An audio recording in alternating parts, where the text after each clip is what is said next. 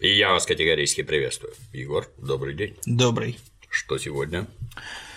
Как и обещали, сегодня сделаем небольшой спин от э, нашего цикла, посвященный проблеме затопления части Черноморского флота в Цемесской бухте Новороссийска. Один исторически сведущий товарищ мне как-то раз сказал, что в случае угрозы в России всегда перво-наперво топят флот, а потом сжигают архивы. Шутил?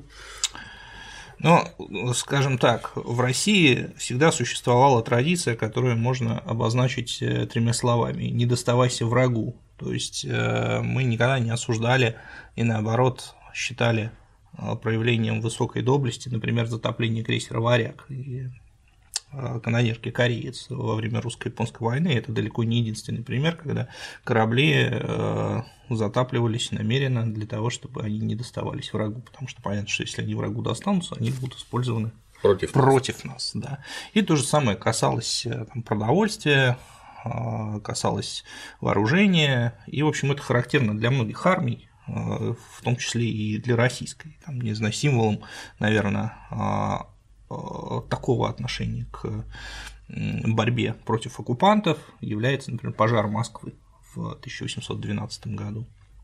Да? А, поэтому а, прежде чем мы начнем говорить о конкретных обстоятельствах а, затопления вот части Черноморского флота, я бы все-таки обозначил эту традицию, которая является одновременно и военной, и народной. Но нас часто пытаются убедить как раз в том, что затопление Черноморского флота и некоторые э, документы, указывающие на возможное затопление флота Балтийского, это были значит, э, действия, предпринятые большевиками по тайным договоренностям с немцами, а в последнее время, когда было доказано, что таких договоренностей с немцами не было, ну, достаточно просто почитайте статьи Брестского мира, так вот, когда это было доказано и разъяснено, появилось, что такие тайные э, появилось суждение, что такие тайные договоренности были не с немцами, а с англичанами, ну или там, с американскими банкирами. Вот. Цель – разрушить обороноспособность э, российского государства или национальной России, как значит, говорят такие э, в основном публицисты. Вот. Но все это не имеет э, отношения к реальной политической и военной ситуации эпохи, и я предлагаю просто погрузиться в материал, чтобы понять мотивацию действий советского руководства и вообще ту тяжелейшую ситуацию, в которой они оказались в 1918 году. Еще разок тебя перебью, извини. После предыдущего ролика про мятеж эсеров немедленно посмотрел художественный фильм 6 июля. Всем, кто не посмотрел, настоятельнейшим образом рекомендую. Отличное кино фильм, да, и события, да. мое почтение. Ловко делали, очень конечно, Алла Демидова в роли Марии Спиридоновой просто превосходно. Итак? Так, значит, да, э, ну вот события затопления это немного пораньше, да, и все, все предшествующие события, но они тесно связаны, там есть и эсеры в качестве действующих лиц, и причиной был в значительной степени, э, причиной вот этих событий в значительной степени был тоже Брестский мир. Итак, значит, э, напомню, что по Брест, Брест, э, статьи договора Брестского они о, о флотах ничего вообще не говорили. Вот. И поэтому э, советское руководство, подписывая этот тяжелый похабный мир, э, все-таки надеялось, что немцы удовольствуются теми статьями, которые большевики все-таки подписали. Вот. Но немцы не удовольствовались. И понимая, что а, Красная армия не создана, а старая армия фактически разрушена, попытались забрать все, до чего они могут дотянуться, то есть присвоить себе все военное имущество и все вообще ресурсы, в первую очередь продовольственные, до которых немецкая армия могла дотянуться, невзирая на то, что э, формально Брестский мир им этого не позволял. Немцы, э, в первую очередь, их интересовал, конечно, юг России, потому что это самая богатая э, с точки зрения ресурсов территория, а также э, те точки, которые с точки зрения геополитики выгодно контролировать любой армии. Вот, в первую очередь, это побережье Черного и Азовского морей. И немцы начали наступление, которое выходило далеко за рамки Брестского договора. Они в мае 1918 года заняли Ростов-на-Дону, действуя уже в каком-то смысле в союзе, или во всяком случае координируя свои действия с донскими казаками Краснова, а, об этом мы подробно в следующий раз поговорим. Вот. И а, а, оккупи... оккупировали, приступили к оккупации Крыма. Интересно, что украинцы, украинские националисты, которые в это время воцарились в Киеве на немецких же штыках, они попытались вести свою игру, пытаясь себя позиционировать как независимое государство. Поэтому отдельные силы во главе с э, украинским полковником Болбачаном двинулись занимать Крым, и им была поставлена задача занять Крым раньше, чем это сделают немцы. Вот. И в частности, конечно, были планы на Черноморский флот. Значит, смысл в том, чтобы захватить все это имущество, поднять на нем украинские флаги, и когда придут немцы, сказать «це наше». Вот. Значит, а, части, красные части, которые обороняли Крым, были чрезвычайно слабыми. Вот. И в конце концов, а, ну, последний рубеж обороны, а, последним рубежом обороны, а, собственно, остались корабли Черноморского флота и береговые батареи. Вот. Но было понятно, что если там немцы ударят, то, скорее всего, сопротивляться будет невозможно долго, во всяком случае, потому что все-таки немцы были хорошо снабжены там, вооружениями, артиллерией, у них был более, более дисциплинированная, более морально мотивированная армия, хороший уровень руководства, в красных войсках в это время был разброд и шатер. Абсолютно. Значит, и вот перед Черноморским флотом вопрос, что делать, как себя вести. Значит, и возникает э, в этот момент э, предложение заново избрать командующим Черноморским флотом контр-адмирала Саблина, кадрового морского офицера, который, ну, э, авторитет которого среди матросов был достаточно высок. Вот. Саблина призывают, и начинается обсуждение. Саблин ведет себя достаточно странно. Вот, потому что э, он начинает продвигать позицию не принимать боя, при этом не уходить, а уйти сюда могут. У них есть куда уйти, с трудом, конечно, но можно уйти в Новороссийск. У Новороссийска есть много недостатков, абсолютно не подготовлен как база флота, вот, но тем не менее все-таки это место, куда можно уйти. И вот, и Саблин занимает третью позицию, значит, это а, поднять украинские флаги на Черноморском флоте, объявить а, суда а, собственностью независимой украинской державы, которую немцы признают, ну и, соответственно, таким образом попытаться с немцами договориться, что немцы это не захватят. Ну, откровенно наивное, на мой взгляд, желание. Вот. И э, Саблин Саблину удавалось, удалось найти некоторую социальную базу для значит, продвижения своих идей, манипулируя националистическими чувствами некоторых моряков, которые стали идентифицировать себя как украинцы. Вот. Но такого массового, э, массового э, доверия он не завоевал. Вот, массового доверия он не завоевал, а, значит, и а, в конце концов его точка зрения не возобладала, хотя он потом уже и в Новороссийске ее начнет э, продвигать.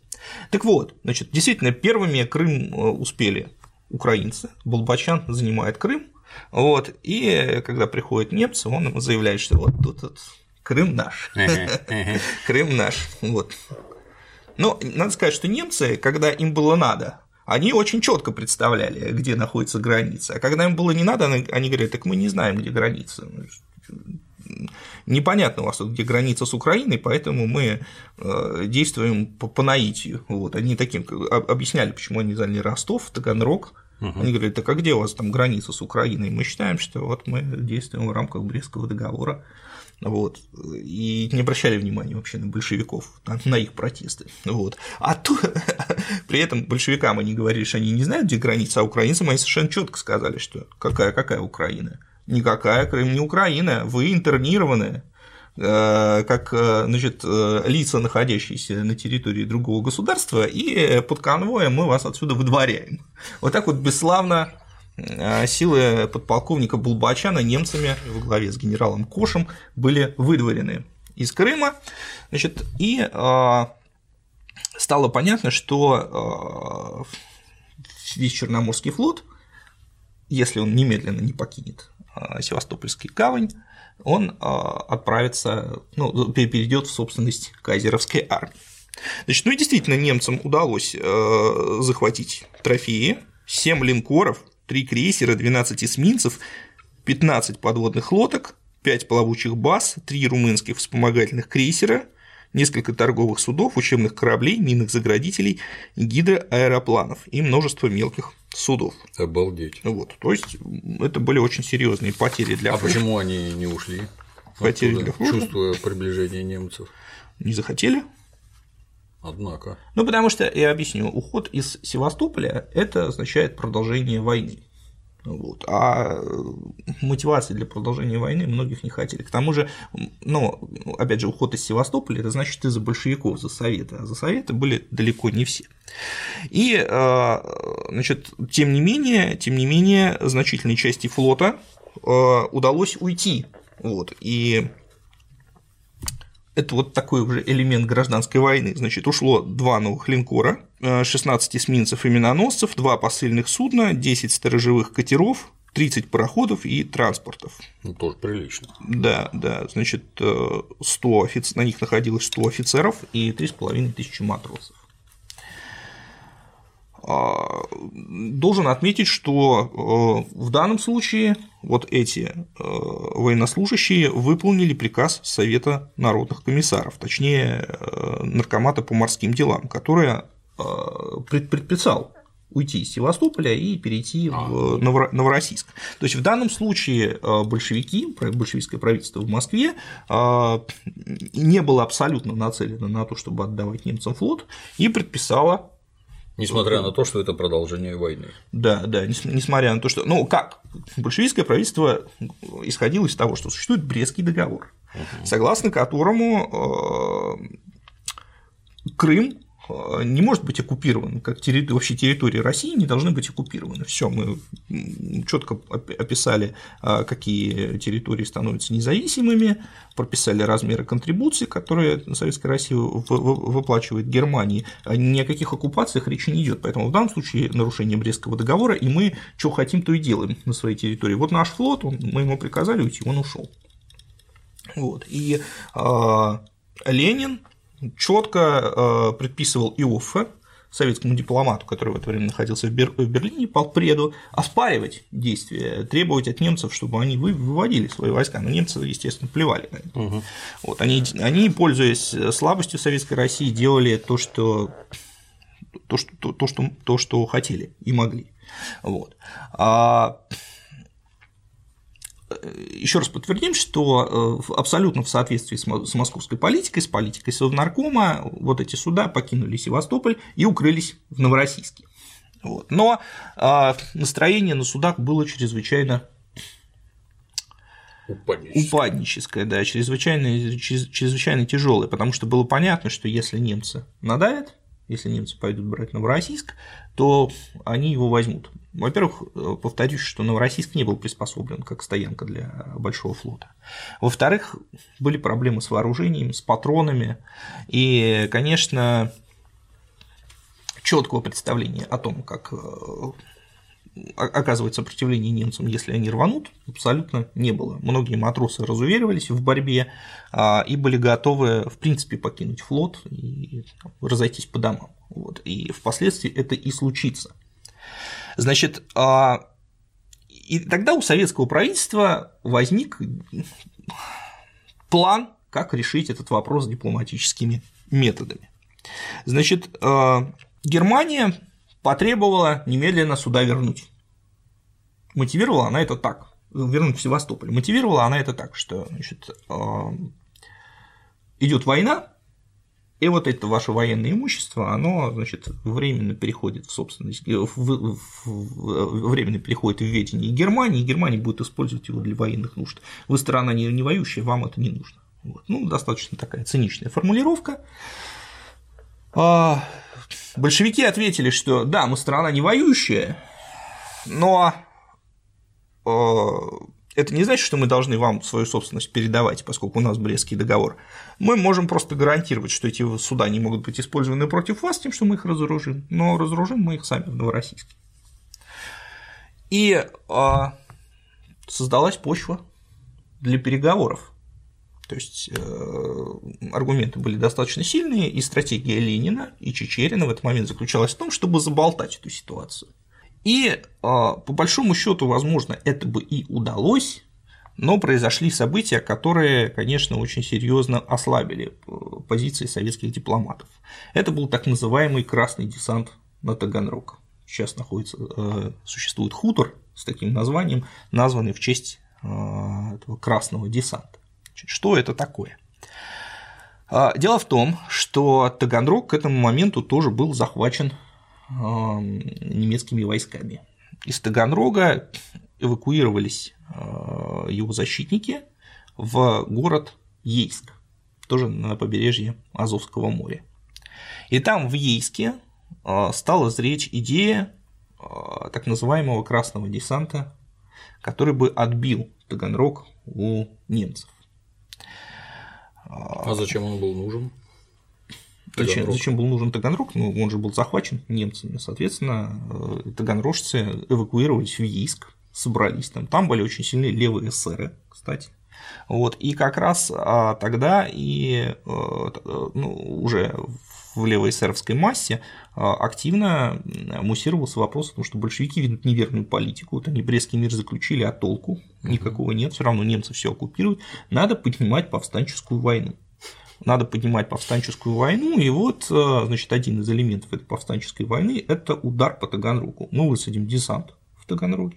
Э, красноармейский, там же поднимется восстание пролетариата, а самое главное, значит, э, э, красноармейские части отступали, но а, а, а, отступали на том берегу, но они закрепились в городе Батайск. В городе Батайск командовал этими войсками Сорокин. Сорокин, красный командир, которого, с которым мы встречались, когда Корнилов пытался взять Екатеринодар. Вот. Сорокин был одним из командующих обороны Екатеринодара успешно. Вот. Так вот, была идея о том, что, значит, а, поскольку Сорокин сдерживает основные немецкие силы, пытающиеся продвинуться далее, а, то а, оборонять Таганрог немцы не смогут, десант окажется неожиданным, и немцев выбьют оттуда. Вот. Значит, ну, я думаю, излишне говорить, что в Москве про это ничего не знали. В Москве абсолютно не одобряли. И был прямой приказ Ленина значит, не выводить э, суда из Ейска. То есть они должны были там стоять. Суда Азовской военной флотилии, которая была ранее сформирована, видимо, в Севастополе, и в этот момент оказалась там. Вот. Но значит, местные горячие головы, которые склонялись, э, видимо, к левоэсеровским воззрениям, вот, они э, предположили, что десант будет успешным, что вряд ли что-то ему э, может помешать. Возглавлял это, э, этот десант красный командир Сигизмунд Клаво, который испытывал левоэсеровские симпатии. Этот десант действительно высадился на побережье Таганрога, но оказалось, что расчеты красных командиров, которые его планировали, Э, были совершенно неверными. Значит, э, дрогнули силы э, Сорокина под Батайском, немцы перебросили свои войска, и этот десант уничтожили. Захватили в плен более двух тысяч, двух с половиной тысяч человек. Вообще общая численность бойцов оценивается по-разному, но какая-то средняя цифра – это 8 тысяч. Вот, то есть их расстреливали прямо на побережье, более двух с половиной тысяч захватили в плен и учинили над ними страшную расправу. Их всех убили, а среди них было около 70 женщин, их э, там насиловали, издевались над ними, частично загнали в воду и утопили. Вот, и эти события стали а, а, даже предметом обсуждения в немецком Рейхстаге, вот, где социал-демократы значит, попросили объяснить, что там происходит. Вот. Ну, немцы на это ответили так же, как они, в принципе, будут отвечать и во времена Великой Отечественной войны. Они сказали, что значит, здесь мы имели дело с какими-то бандами, это же Москва же с Москвой же у нас близкий мир, значит, на нас напала банда. А с бандой нельзя, к банде нельзя относиться как к комбатантам, к банде нельзя относиться как к военнопленным, поэтому мы, значит, они вывели себя из правового поля своими действиями, ну, соответственно, наши действия были законными. Вот. Но это была страшная расправа, массовое уничтожение, а, массовое уничтожение огромных а, масс народа, при том, что, ну, безусловно, немцы сами э, нарушали а, условия Брестского мира и находились на чужой земле, их э, присутствие на ней не утверждалось никакими международными договорами. По сути, это, конечно, было международное преступление. Вот. И, к сожалению, оно э, мало известно, то есть сейчас об этом практически никто не вспомнит. Там можно, конечно, обсуждать, что это была авантюра там, и так далее, но какая-то все таки военная логика в этих действиях была. Нельзя сказать, что это вот там 100% э, десант был обречен на провал. Но так или иначе, вот, опять же, немцы демонстрируют двойные стандарты. Когда ставится вопрос об уничтожении военнопленных, они говорят, это никакие не военнопленные, это угу. бандиты, бандиты какие-то, разбойники.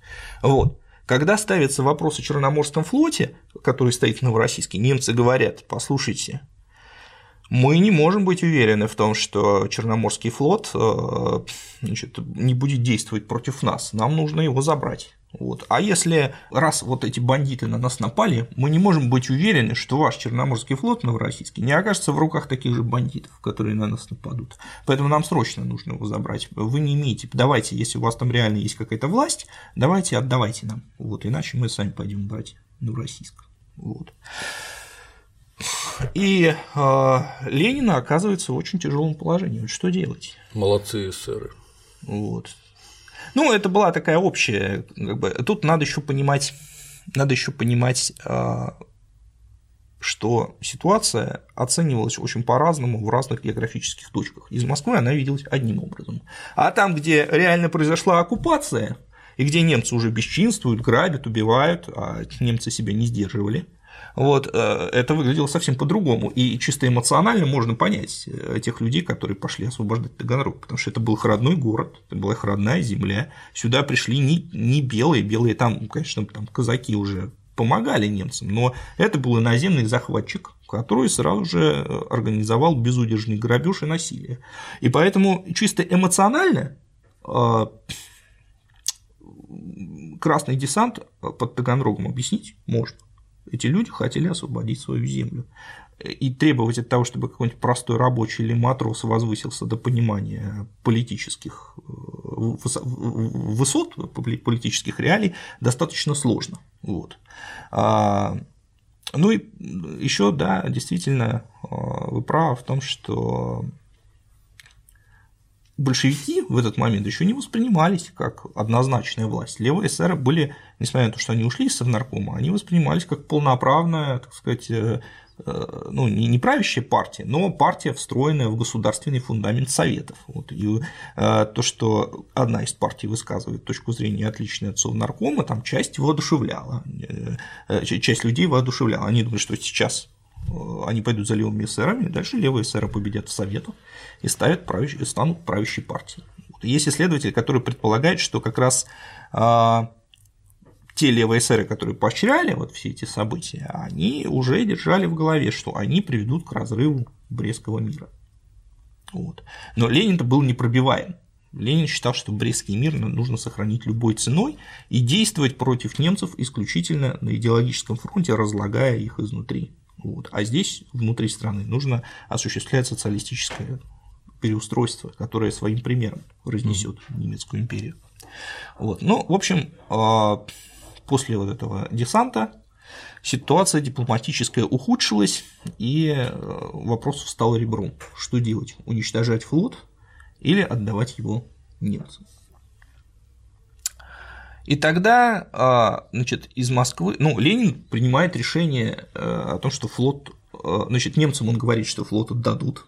Ленин действует своим репертуаром, говорит, да, мы примем все решения, конечно, примем все усилия, вам отдадут флот. Вот.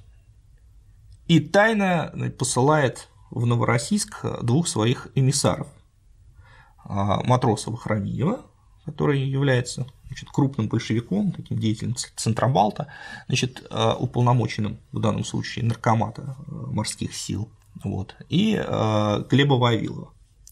И вот эти два эмиссара везут приказ Ленина флот тайно утопить. Ну, мысль такая, значит, что значит, Ленин немцам сказал, сказал, что флот отдадут, потом его утопят, Ленин скажет, что это самоуправство местных. Бандиты, все как да, вы говорили. да, вот так это совершенно верно. Логика была такая. Он в конце концов так и скажет, что ну, что мы могли поделать? Вот вы же говорили бандиты, вот они все затопили. А так бы мы отдали, конечно. Вот. Но большая проблема Вахромеева и Глеба Вавилова, она заключалась в том, что а, на местах как бы не было уверенности, вот не было такого единства в желании утопить флот. Значит, существовало три позиции. Первая позиция а, вернуть флот немцам. Значит, только не было войны, грубо говоря. Да, давайте отдадим. Вот. Значит, эта позиция была, и у него были влиятельные сторонники, которые часть флота уведут в итоге. Значит, была позиция который опять продвигал Саблин, ну, странная очень эта логика, значит, была позиция, а давайте мы поднимем украинские флаги, нас не тронут. Значит, была позиция немедленно затопить, вот, и была еще позиция, значит, не топить, а ждать, когда придут немцы, принять бой, значит, и вот когда уже не будет никакого шанса на спасение, вот тогда затопить.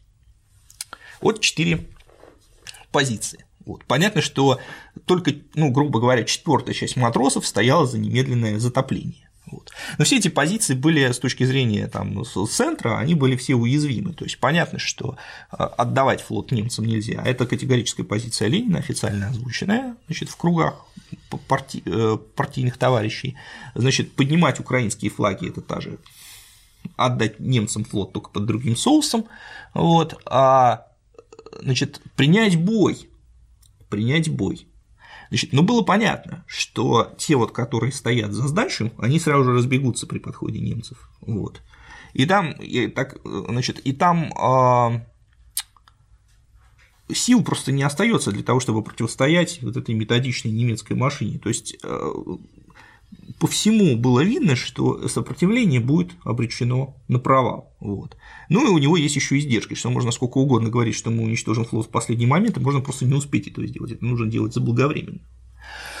Вот, поэтому там, где, кстати, вот интересно, я сейчас немножко отскочу про Балтийский флот. Вот мы недавно с Кириллом Борисовичем Назаренко нашим замечательным специалистом как раз по э, флоту, который недавно выпустил интересную книгу про Балтийский флот революции, разбирали историю с адмиралом Счастным.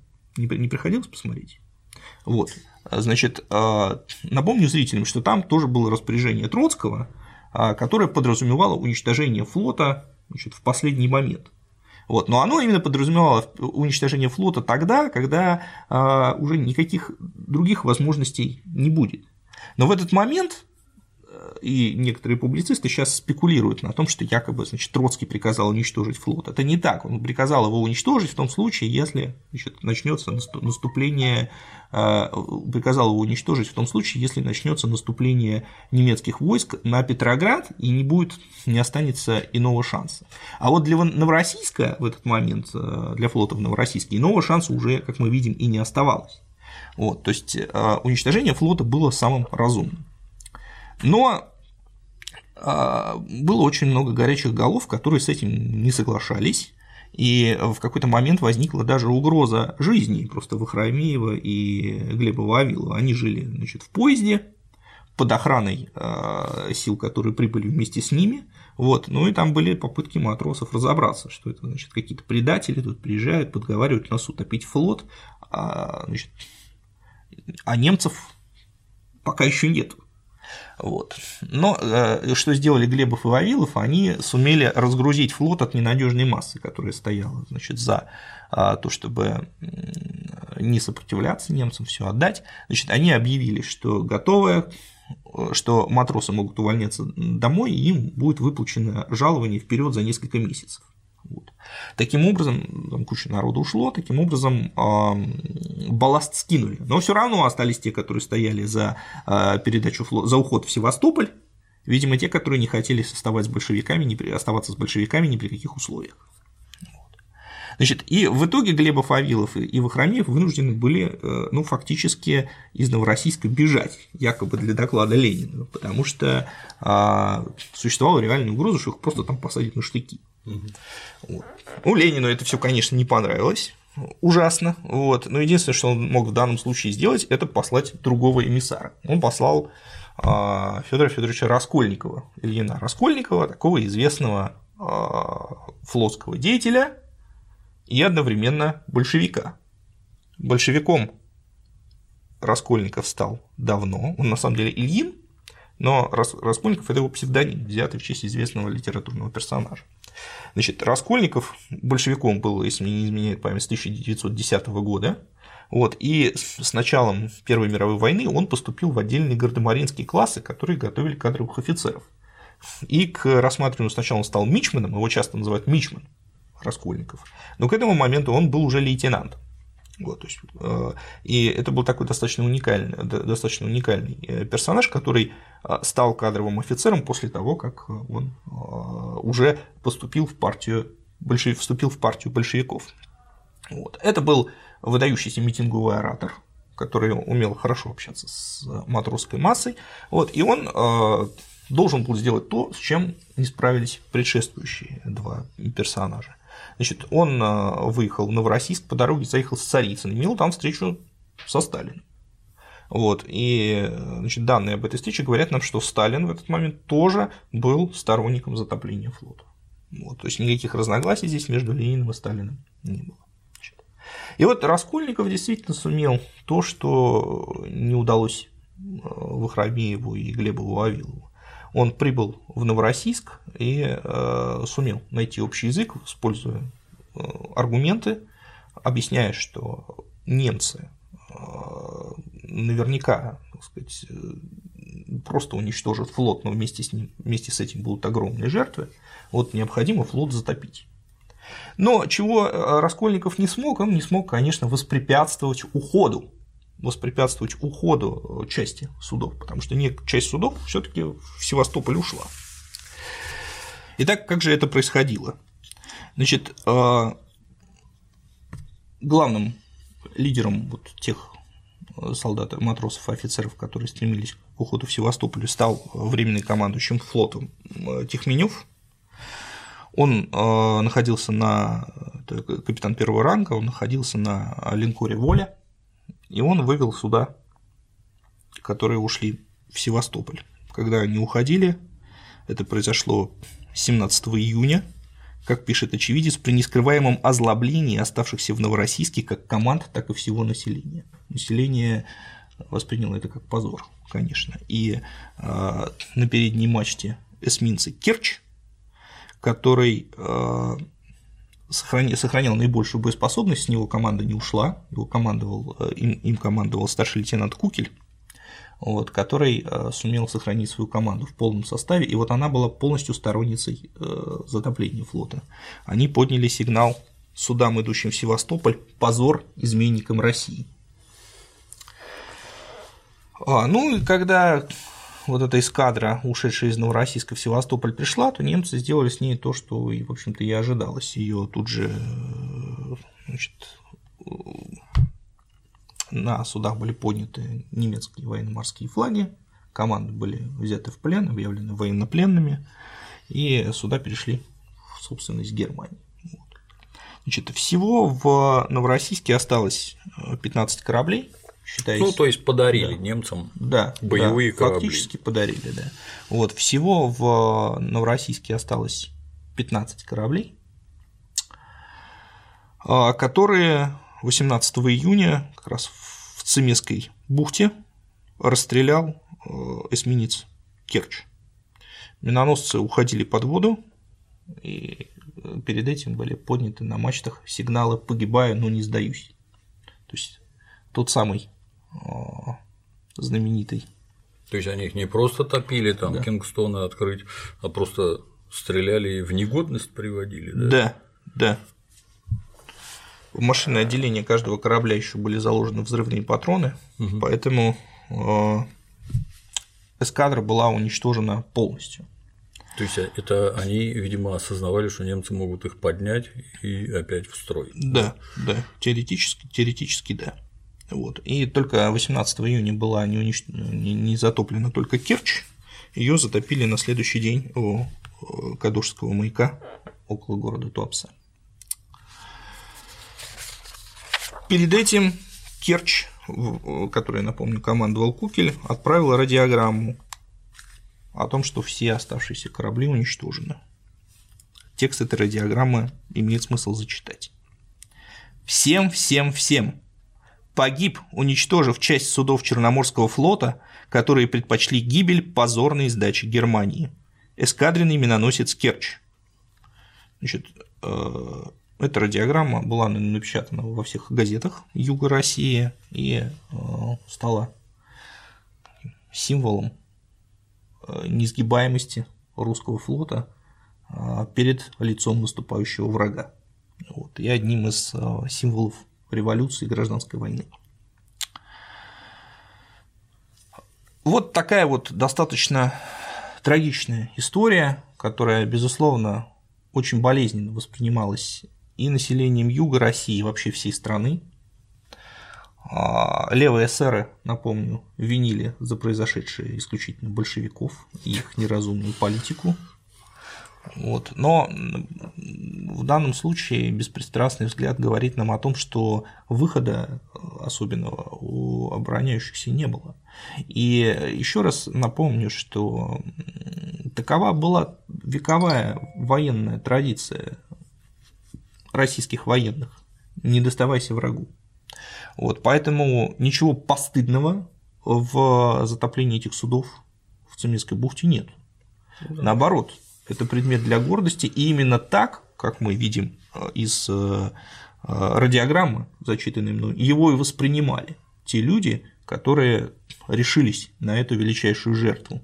А уход кораблей из Новороссийска в Севастополь они воспринимали как величайший позор, величайший позор, несвойственный русскому истории русского оружия. А, ну и, конечно, из того, что, о чем мы сегодня говорили, явственно следует, что большевики ни в коем случае не действовали как э, агенты кайзеровских спецслужб, что они топили флот не по приказу из Берлина, а на, наоборот, а, пытаясь противодействовать а, аннексионистским кайзеровским стремлениям и пытаясь не отдать вооружение в руки оккупантов и захватчиков. Вот, таким образом, а, ну, я не знаю, стоит ли комментировать теорию про то, что, про то, что это было сделано по договоренности с Англией. Это вообще лютый бред, находящийся за гранью любого исторического исследования. А все, что можно сегодня сделать, это просто вспомнить о тех трагических событиях и поблагодарить а, тех людей, которые сумели это сделать. Потому что понятно, что э, чисто психологически им было очень тяжело на это решиться. Но война, а, она такая, то есть она очень часто заставляет идти нас на жертвы, и в это время людей поддерживает только надежда, что эта жертва сделана ради будущей победы. В принципе, в данном случае эта надежда сбылась. Мрачное происшествие ну, в который раз как-то Владимир Ильич оказался умнее всех. Каким бы странным это кому не показалось. Молодец. Ну, правота Ленина станет очевидна после ноябрьской революции в Германии. А в данный момент э, мы видим, что ему скорее ставили в вину происходящее. И я это очевидно, это известно, что как раз э, выступление левых эсеров, оно и стало оно и мотивировалось отчасти вот этими событиями. То есть Ленину ставить даже в фильме 6 июня, там в начале, ой, 6 июля, там в начале есть разговор между большевиком и левым эсером на, на пятом съезде. А кто утопил, значит, флот? А что лучше было немцам отдать? Вот э, как раз об этих событиях там идет речь. А, ставили, конечно, левые эсеры в вину это. Вот. Но предвидение Ленина оказалось точным. То есть э, продолжение войны для Германии и Брестский мир для России привело к тому, что а, советская власть устояла, революция победила, а Германия потерпела поражение и в войне, и там произошла революция своя собственная. Вот, вот э, в этом ленинский анализ оказался абсолютно точным. Что у нас следующее? Ну, сначала, э, значит, э, необходимо рассказать про гражданскую войну на Дону. Вот мы сейчас краешком там затронули. Uh-huh, uh-huh. Сорокин, Автономов, Э, действия Краснова и так далее. Это такой интересный сюжет, особенно э, вот любопытно взаимодействие между кайзеровскими войсками и красновцами, с одной стороны, с другой стороны, между красновцами и добровольческой армией, потому что сложилась уникальная вообще ситуация. То есть добровольческая армия, она была с Антантой, угу. А красновцы были с э, немцами. Да? Вот, и при этом добровольческая армия и Краснов сотрудничали. То есть таким образом мы можем проследить, что Антанта, Деникин, Краснов и немцы все вместе боролись против большевиков, угу. несмотря на то, что у них между собой были, между собой не вели войну, находились в состоянии войны. Но через вот эти белогвардейские э, формирования вся вот империалистическая, э, весь империалистический спектр составил латентную коалицию против правительства большевиков. Уни, уникальная ситуация. Уни, уникальная ситуация. На эту тему есть, кстати, очень хорошее значит, выступление э, Михаила Васильевича Фрунзе. Я его зачитывал в, одном из, в одной из программ без вас. Значит, и там Фрунзе говорит, что значит, вот я читаю белогвардейские газеты, мы часто слышим, что значит, э, русск... Э, в Москве нет национального правительства никакого, там русских нет. Вот. Ну вот я читаю белогвардейские газеты, и там, и там говорится, что значит, большевикам скоро конец, потому что на Балтике очень хорошо действует английский флот, вот, замечательно действует и поддерживает еще эстонские войска, которые тоже отлично наступают. Вот. А также хорошо дела идут на севере, потому что там есть англо-американский контингент, который замечательно воюет против большевиков.